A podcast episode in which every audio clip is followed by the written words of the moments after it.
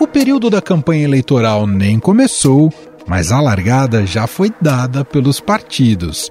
A busca é por nomes viáveis para barrar um segundo turno entre Lula e Bolsonaro. O Bolsonaro é uma anomalia política no Brasil.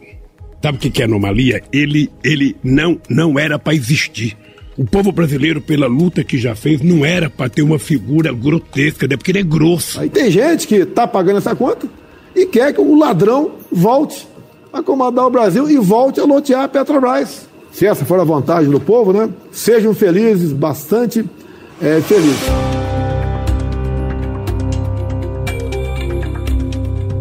O ex-presidente Lula abriu vantagem sobre os demais candidatos à eleição presidencial de 2022. Segundo recente pesquisa do Instituto Atlas Político, o petista chegou a 42,8% das intenções de voto, contra 31,5% do atual presidente Jair Bolsonaro. A pesquisa mostrou que Lula venceria todos os candidatos em segundo turno, inclusive Bolsonaro. A grande questão é saber qual nome deve enfrentar o ex-presidente na disputa. Com a recente filiação ao PL, Bolsonaro já se movimenta em busca da reeleição. Porém, o cenário é pouco favorável, já que a economia vai mal das pernas e a pandemia pode se agravar com a variante Omicron para a gente ver o peso aí desse recrudescimento do humor com a economia. Em setembro, a avaliação do governo Jair Bolsonaro era 48% das pessoas diziam que ela era negativa, passou para 53 em outubro e chega agora a 56 em novembro. A aprovação de Bolsonaro pela primeira vez caiu abaixo do patamar de 20%. Segundo o levantamento feito em novembro pela consultoria Atlas, 19% dos brasileiros classificam a administração como ótima ou boa. Nesse desgaste do presidente, outros nomes tentam se mobilizar para chegar a um possível segundo turno ao lado de Lula. E não são poucos pré-candidatos.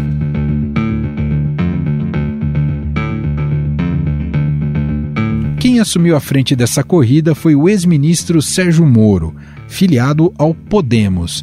Segundo a pesquisa Atlas, o ex-juiz ficaria em terceiro lugar na disputa, com 13,7% das intenções de voto. Chega de corrupção, chega de mensalão, chega de petrolão, chega de rachadinha, chega de orçamento secreto. Aliás, o rápido crescimento de Moro tem preocupado Jair Bolsonaro, pois há um receio de seus aliados que o ex-juiz possa tomar esse segundo lugar nas pesquisas. Na filiação ao PL, o tom dessa disputa foi dado pelo filho do presidente, o senador Flávio Bolsonaro. Traidor, presidente Bolsonaro, é aquele que tenta colocar no governo pessoas que defendem o aborto, que não respeita as bandeiras, não respeita o eleitor, que escolheu as bandeiras vitoriosas na eleição de 2018. Outro pré-candidato é o ex-ministro Ciro Gomes, que novamente pretende disputar a corrida presidencial. Ciro avaliou como momentânea sua queda para 6,1% nas intenções de voto e a perda da terceira colocação nas pesquisas eleitorais para Moro. O pedetista disse que, com a aproximação das eleições em outubro de 2022, seu eleitorado voltará a crescer ao perceberem que o ex-juiz é muito pior que o atual presidente. Não é possível que, que, que, nós vamos aceitar que um cidadão como o Sérgio Moro venha para o processo eleitoral o, o, o, explorando de forma mentirosa essa justa angústia que o povo brasileiro tem contra a corrupção. O nome tucano é do governador João Dória, vitorioso nas prévias presidenciais do PSDB. Apesar de ficar com 1,7% na última pesquisa da Atlas, Dória já se prepara para 2022.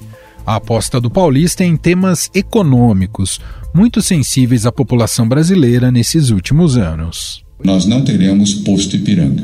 Todos os seis serão protagonistas, todos os seis uh, vão deliberar a construção de um programa econômico para o Brasil e também vão dialogar com outros representantes uh, da área econômica de outros candidatos, de outros partidos, para que possamos ter, se possível, decisões comuns e elaboração de um projeto que não será o projeto do PSDB, será um projeto para o Brasil. Em mais uma reviravolta na corrida eleitoral de 2022, o apresentador José Luiz da Atena afirmou que vai apoiar João Dória para a presidência e Rodrigo Garcia para o governo de São Paulo.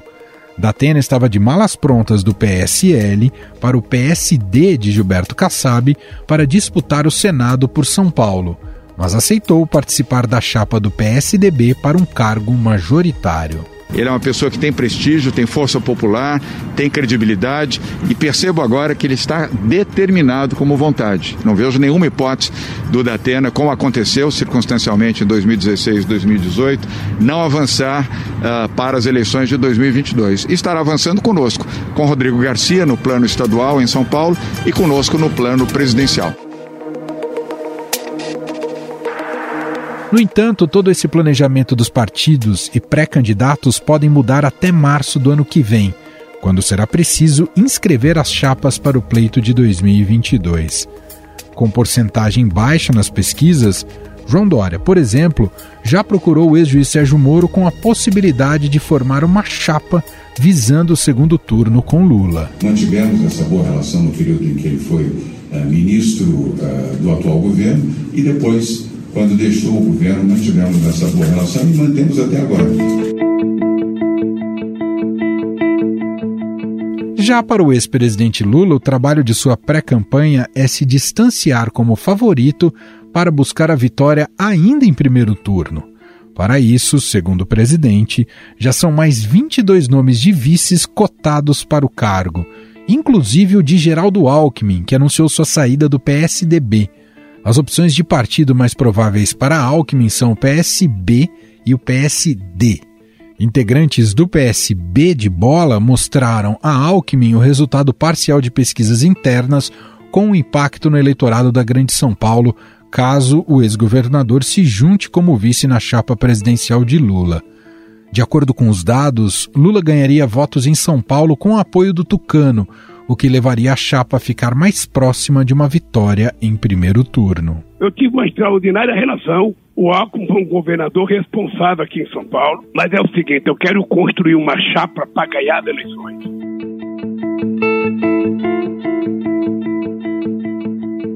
E para analisar este cenário eleitoral incerto e a disputa por uma vaga no segundo turno com Lula, pelo menos pelo registro atual das pesquisas, Vamos conversar com a cientista política e coordenadora do Núcleo de Estudo das Instituições Políticas e Eleições, o SEBRAP, Andréa Freitas.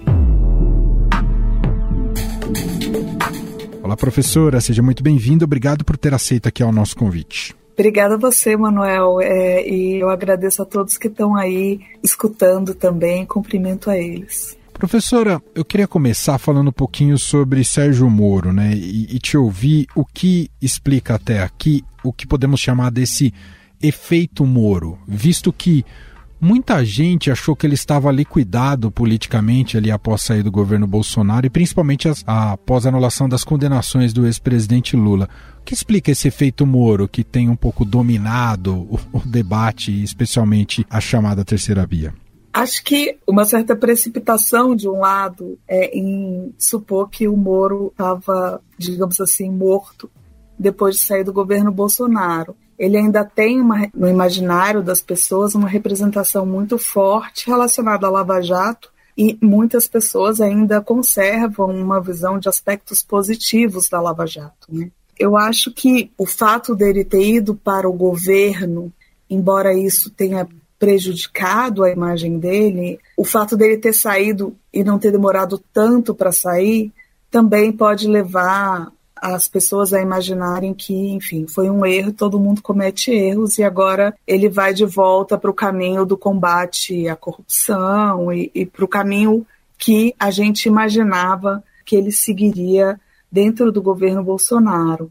De outro lado, existe um, um percentual significativo da população, eu diria ali algo em torno de 30% a 40%, que não votaria nem no presidente Bolsonaro, nem no candidato Lula como sua primeira opção. Eles podem até se posicionar de um lado ou de outro, caso não haja esse candidato da terceira via, mas esse grupo da população está ali, digamos assim, se sentindo órfão. Nesse momento, elas vão testar possibilidades e candidatos. E o Moro veio para ocupar esse espaço. A apresentação dele no partido foi com toda a pompa e circunstância, e desde então a mídia e a opinião pública têm colocado o Moro nesse lugar da terceira via, dado que ele é o único candidato que realmente está se apresentando no local da terceira via, né? A gente tem o Ciro, o Ciro Gomes e o, o Dória, agora depois das prévias do PSDB, que são também possíveis candidatos a essa terceira via, mas o Ciro se deslocou um pouquinho da campanha depois da aprovação do, da PEC dos precatórios e o Dória, com o atraso das prévias do PSDB e com toda a confusão que circundaram as prévias, o Dória ainda não começou a corrida, digamos assim. Sim. Então o Moro ocupou esse espaço, né? Aquela história da política que não existe vácuo, né? Que a gente tem ouvido para diversas situações nos últimos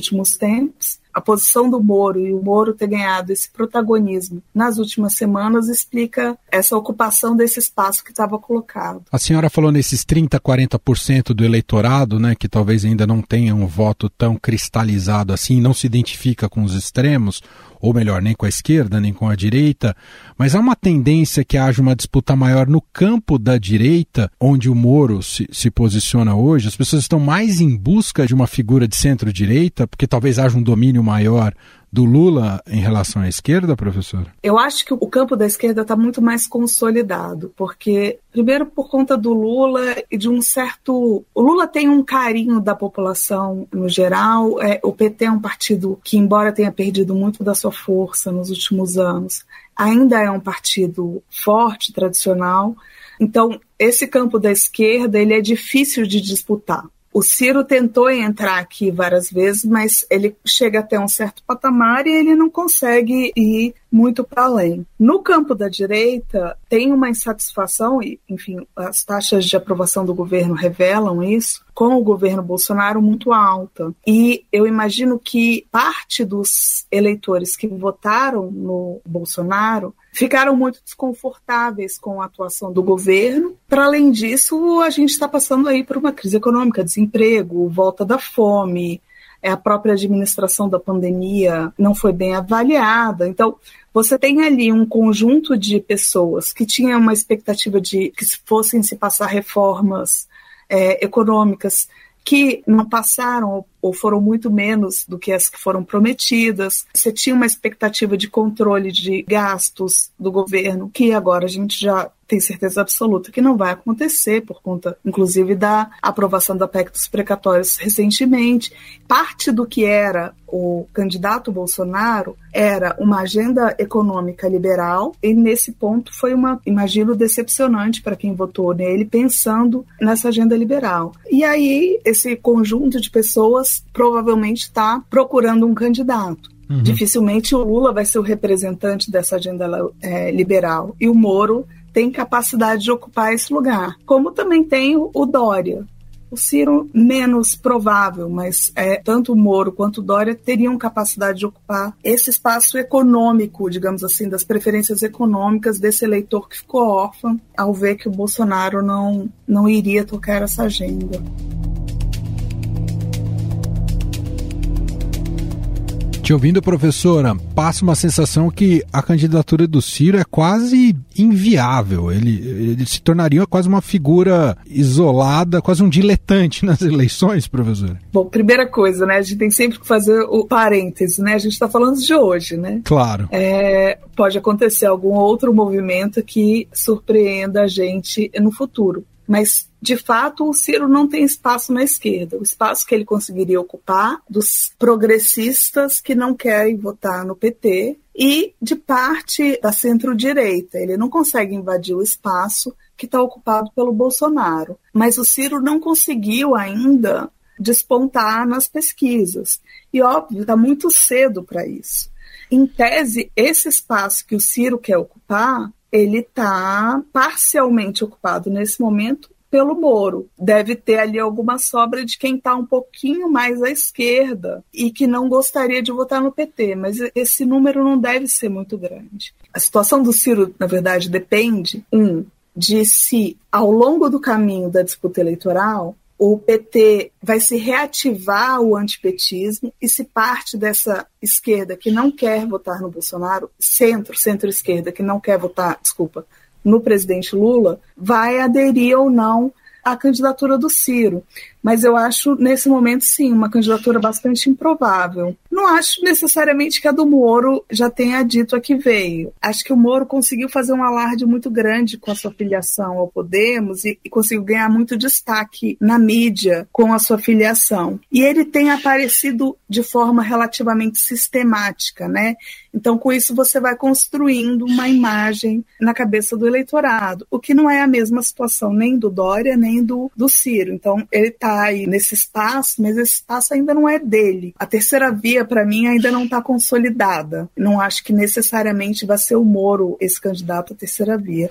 Mas nesse momento, sim, ele está ocupando esse espaço. E as falas repetidas do presidente da República sobre ele dão de certa forma, mais destaque à candidatura dele. É, o Bolsonaro tem demonstrado um, razoável desespero em relação agora à presença do Moro.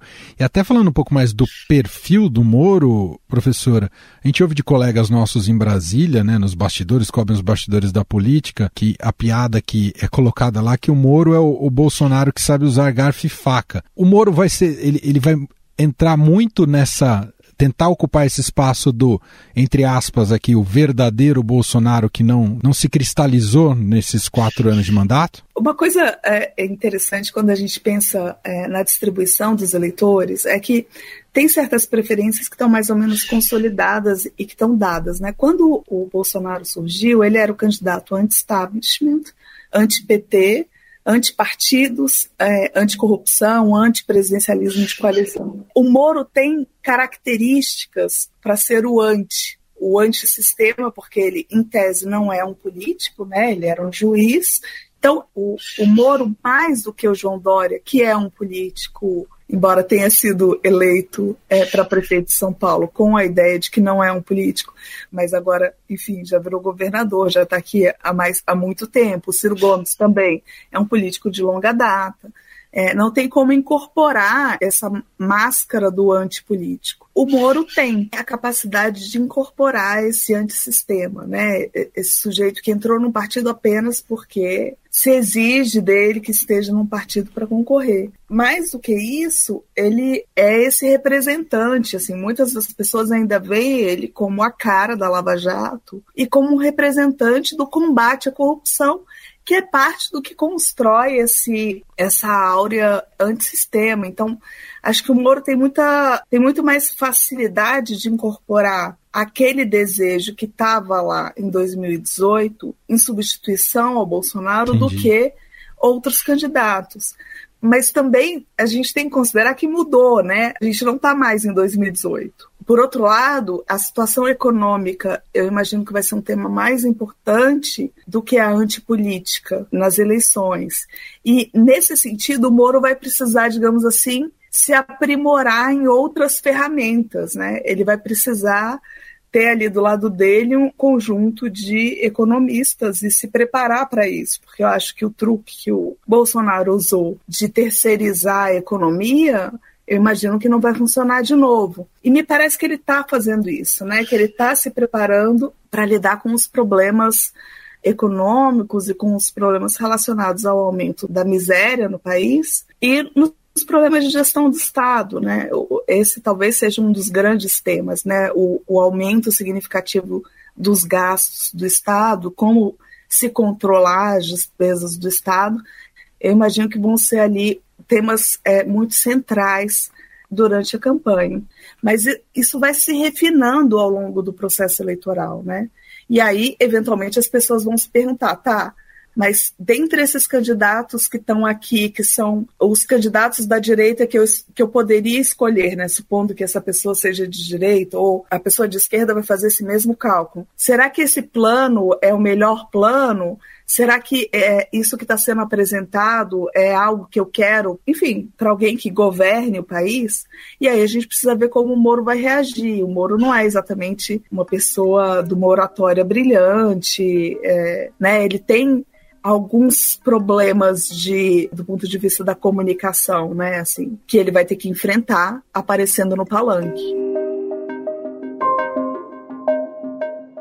A busca por viabilidade não será fácil para o governador de São Paulo, João Dória? O Dória é um caso bastante interessante, né? Porque ele conseguiu ganhar muito espaço no início da pandemia e, em especial, depois com o início da vacinação e com um apoio muito sistemático ao Butantan e com o desenvolvimento da Coronavac, ele, ele apareceu muito e apareceu muito como sendo esse sujeito que, diferente do governo, diferente da presidência, é, saberia administrar uma crise desse tamanho. Mas pós o auge da pandemia, né, depois que as vacinas já estavam compradas e que as, o problema da vacinação foi, de certa forma, resolvido, ele voltou a desaparecer da mídia. E, e, isso tira ele do imaginário popular. A gente precisa ver de novo como ele vai se reconstruir em cima dessa ideia de bom administrador, em cima, é claro, do PSDB, né, com apoio do PSDB, que de novo também é um partido grande, também é um partido tradicional, mas essa corrida eleitoral, dado o que aconteceu em 2018 e como os partidos políticos tradicionais foram desvalorizados, pode de novo revelar a surpresa de que só ter uma estrutura partidária não seja suficiente para impulsionar um candidato. Então, o Dória vai ter que começar a cavar, digamos assim, o caminho dele aí para voltar a aparecer e voltar a aparecer com destaque. Eu acho que ele já se diferenciou do Bolsonaro, que era um perigo que ele corria, dado que ele apoiou o Bolsonaro nas eleições de 2018. A pandemia fez o papel de diferenciá-lo do Bolsonaro. Agora ele precisa, de certa forma, ocupar esse espaço que, por hora, ele não está ocupando, que está ocupado pelo Moro. O PSDB já tem uma imagem relacionada a controle de gastos, já tem uma série de coisas, talvez aparecendo um pouco mais, isso reative, digamos assim, a, a memória do eleitor e ele se encaixa. Acho que o Dória está, assim, no páreo, digamos assim, por esse lugar na terceira via. Bom, falamos aqui de todos que são adversários diretos ali, olhando para as pesquisas de hoje, né, adversários diretos de Bolsonaro nessa luta para o segundo turno. Queria falar mais sobre o Bolsonaro na questão do segundo turno. Tradicionalmente, né, historicamente, né, desde, desde a redemocratização, quem está governando tem uma certa facilidade de estar nesse segundo turno. Aliás, acho que no Brasil eh, os presidentes mal nunca perderam no segundo turno. E eu queria te ouvir um pouco sobre essa situação do Bolsonaro. Ele chega muito mais desgastado do que qualquer outro presidente desde a redemocratização. Está em risco, está em xeque mesmo de fato a presença dele no segundo turno, ou a capacidade de mobilização dele, além da máquina, o torna mesmo favorito hoje para disputar com Lula o segundo turno? Essa é uma aposta muito difícil de fazer, né? Cientistas políticos estão fugindo dessa aposta loucamente, porque, como eu imagino todos os ouvintes do programa sabem, é, ninguém apostava que o Bolsonaro ia ganhar, né? Verdade. Então, agora falar que ah, ele não vai para o segundo turno, eu não falaria isso. o que eu acho que a gente tem que pensar é o seguinte: ele tem sim o benefício da, da máquina, dependendo de como o Auxílio Brasil for resolvido, supondo que ele de fato chegue às pessoas que precisam do auxílio, ele tem aí ainda uma possibilidade de crescimento no ano que vem. O que a gente sabe sobre Bolsonaro é que ele tem um eleitor muito fiel. Esse conjunto é algo em torno de 20% da população, 15 a 20%, talvez 25 no máximo, mas como vão haver muitos candidatos na direita, essa fragmentação e a disputa dos votos na direita pode levar, eventualmente, outros sujeitos ao segundo turno. Mas eu não daria por certo que o Bolsonaro não vai chegar no, no segundo turno. Eu acho que subestimar esse conjunto de eleitores fiéis e a força que esses eleitores têm dentro das redes sociais e na capacidade de comunicação de, com outras pessoas que pensam de forma parecida e que estão mais à direita, inclusive na capacidade de estimular uma ideia de antipetismo e que só o Bolsonaro seria capaz de ganhar do, do antipetismo, essa hipótese não está descartada ainda. Né? Acho que a gente tem que pensar com cuidado quando tratar do governo Bolsonaro, porque ele tem ali um conjunto de eleitores muito fiéis que colocam ele um pouquinho na frente, independente de, de quem seja o candidato da terceira via, porque esses candidatos ainda terão que conquistar esses votos, né? E isso vai depender de como o processo eleitoral se desenrolar. Então, por hora, eu não sei se dá para dizer que ele está fora, mas sim existe a possibilidade dele estar fora, porque tanto o Moro quanto o João Dória poderiam ocupar o espaço do Bolsonaro, mas dificilmente ele não vai ter um conjunto de votos razoável, porque ele tem esse conjunto de eleitores que é um conjunto de eleitores fiéis, 10, 15%. Então, no fundo, tudo vai depender de quantos candidatos à terceira via vão haver. Se houverem muitos candidatos à terceira via, esses votos vão se fragmentar entre eles. Esses votos de quem não quer nem o Lula nem o Bolsonaro vão se fragmentar entre esses candidatos à terceira via. Se acontecer isso, muito provavelmente teremos Bolsonaro e Lula no segundo turno. Se houver apenas um candidato à terceira via e ele for capaz de construir uma proposta é, de país à direita diferente da proposta que está aí, que é uma proposta que não cumpriu o que foi prometido, provavelmente o Bolsonaro está fora.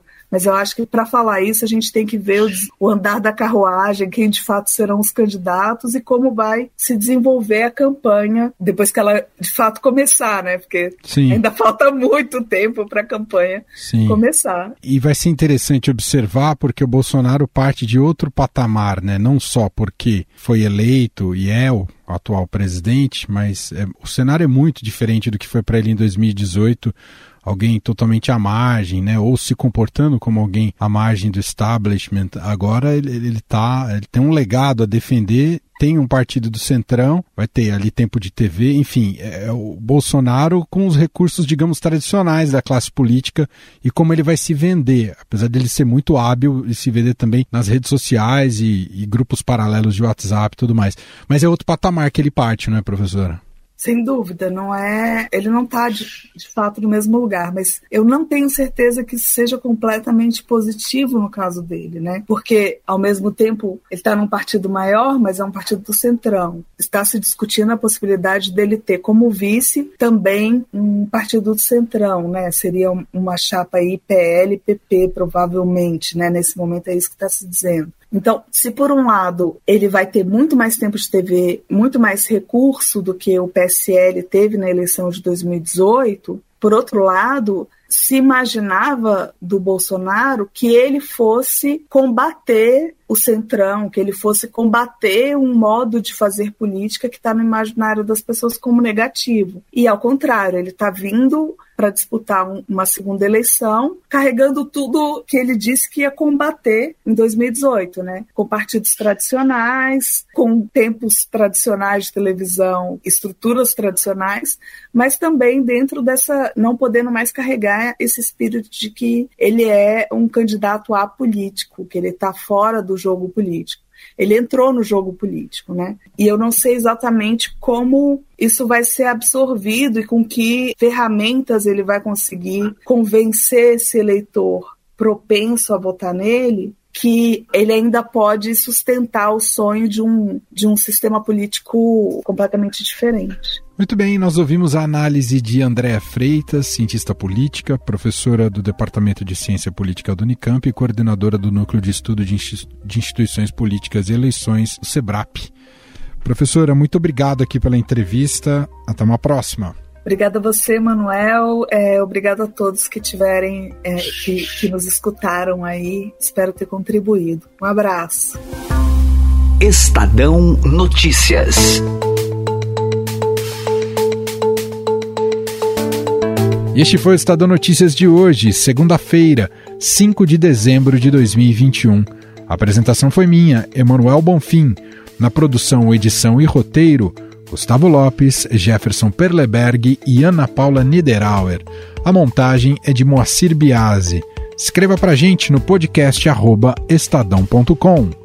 Um abraço para você, uma excelente semana e até mais.